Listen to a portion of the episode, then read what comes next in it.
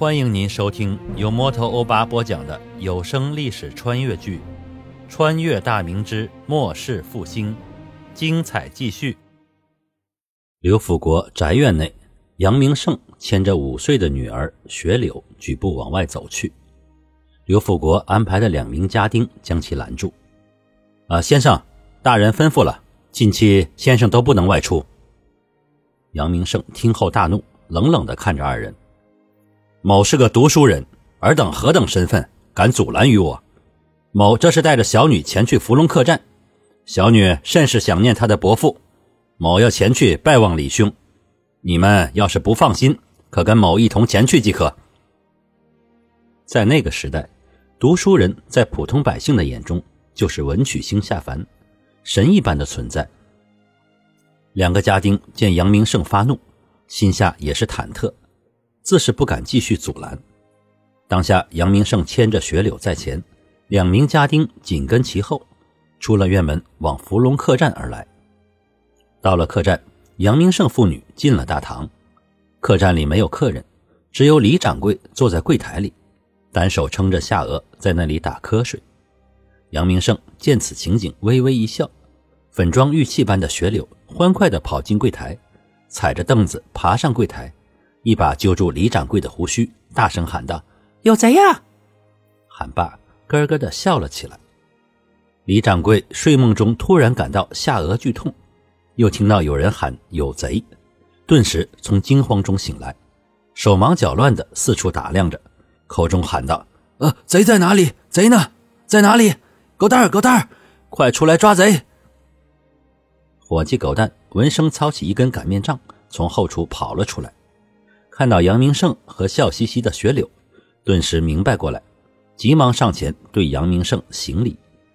李掌柜已经回过神来，摸摸胡子，好在雪柳的力气小，没有给他扯下几根来。他这一脸苦笑，冲着杨明胜开口说：“呃，杨贤弟，你该管管雪柳了，才这么小就如此顽皮，大了还不得上房揭瓦呀？”。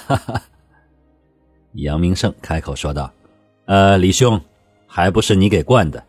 当初在你这儿住的那段时日，你带雪柳比我这亲爹还要亲呢，简直恨不得上天要星星也要摘给他。他几乎天天往这儿跑，整天李伯伯挂在嘴上，我这做父亲的都快妒忌你了。哈哈哈。李掌柜已四旬有余，在他眼中，雪柳乖巧聪明，就如同自己的孙女一般。平日里对雪柳疼爱有加，这种隔代亲的感觉。当下招呼杨明胜坐下，看到刘府的两名家丁，李掌柜的心里诧异，随即也是热情的安排两人在另一张桌上坐下，然后狗蛋去厨房弄几个小菜，招待杨明胜和那两个家丁。二人坐下后，雪柳跑去厨房看狗蛋做菜，李掌柜看了杨明胜一眼，眼神朝后瞥了一下。杨明胜摇头示意，李掌柜遂找个话题与杨明胜攀谈起来。不一会儿，几个小菜和一壶烧酒，二人谈笑饮酒。两名家丁要了两碗面皮，大口的吃了起来。雪柳则是和狗蛋躲在厨房里偷吃羊肉。一壶酒很快见底儿了，大半是被杨明胜喝了，他的微黑的脸上已呈现了黑红色，酒意已经有了六七分。大叫着让李掌柜再来一壶。李掌柜知道他不是贪杯的人，今日之举定有他的用意，于是又给他打来了一壶。杨明胜畅饮之后，一会儿高歌，一会儿吟诗作赋，酒意满满。两名家丁对视一眼，苦笑着眼前的一幕。第二壶酒还剩一半时，杨明胜酒劲上头，身子一歪，低头狂吐起来。酒味掺杂着还未消化的食物，腥臭味顿时飘满整个大堂。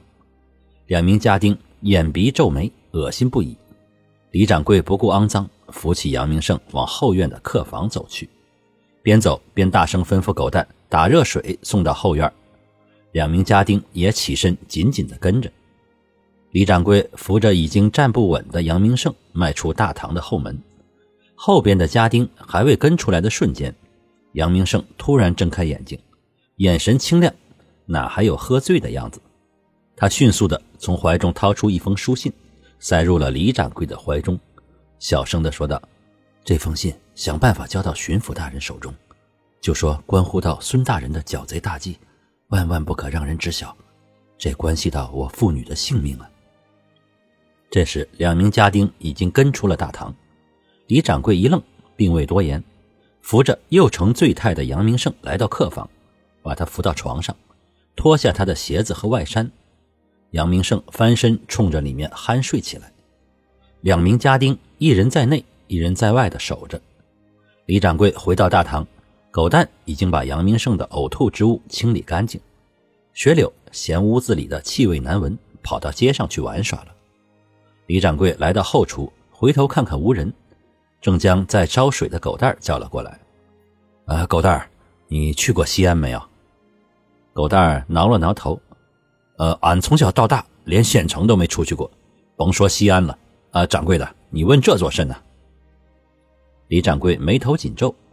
当他看到杨明胜来到客栈时，身后跟着的家丁便知另有隐情，因为杨明胜经常过来找他叙谈。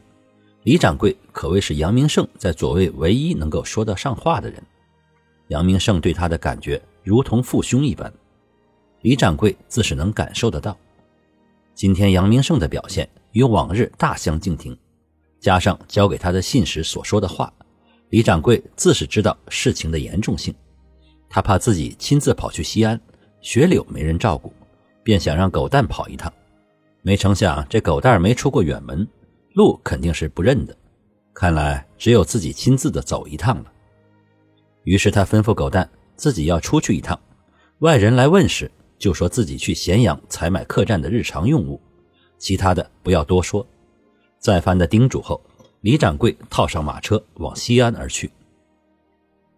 一个多时辰后，李掌柜赶着马车来到了西安城外，在城外将马车寄存在一家酒店后，李掌柜进了城门，边走边打听巡抚衙门的所在。半个时辰过后，便来到了府衙的广场前。宽阔的广场上路人很少。威严的衙门外，两边各站着八名护卫，手抚腰间的刀柄，目不斜视。李掌柜见此情形，不禁心中畏惧起来。他只不过是一个客栈的掌柜，虽比普通百姓见识多点但内里却是有着根深蒂固的为官思维。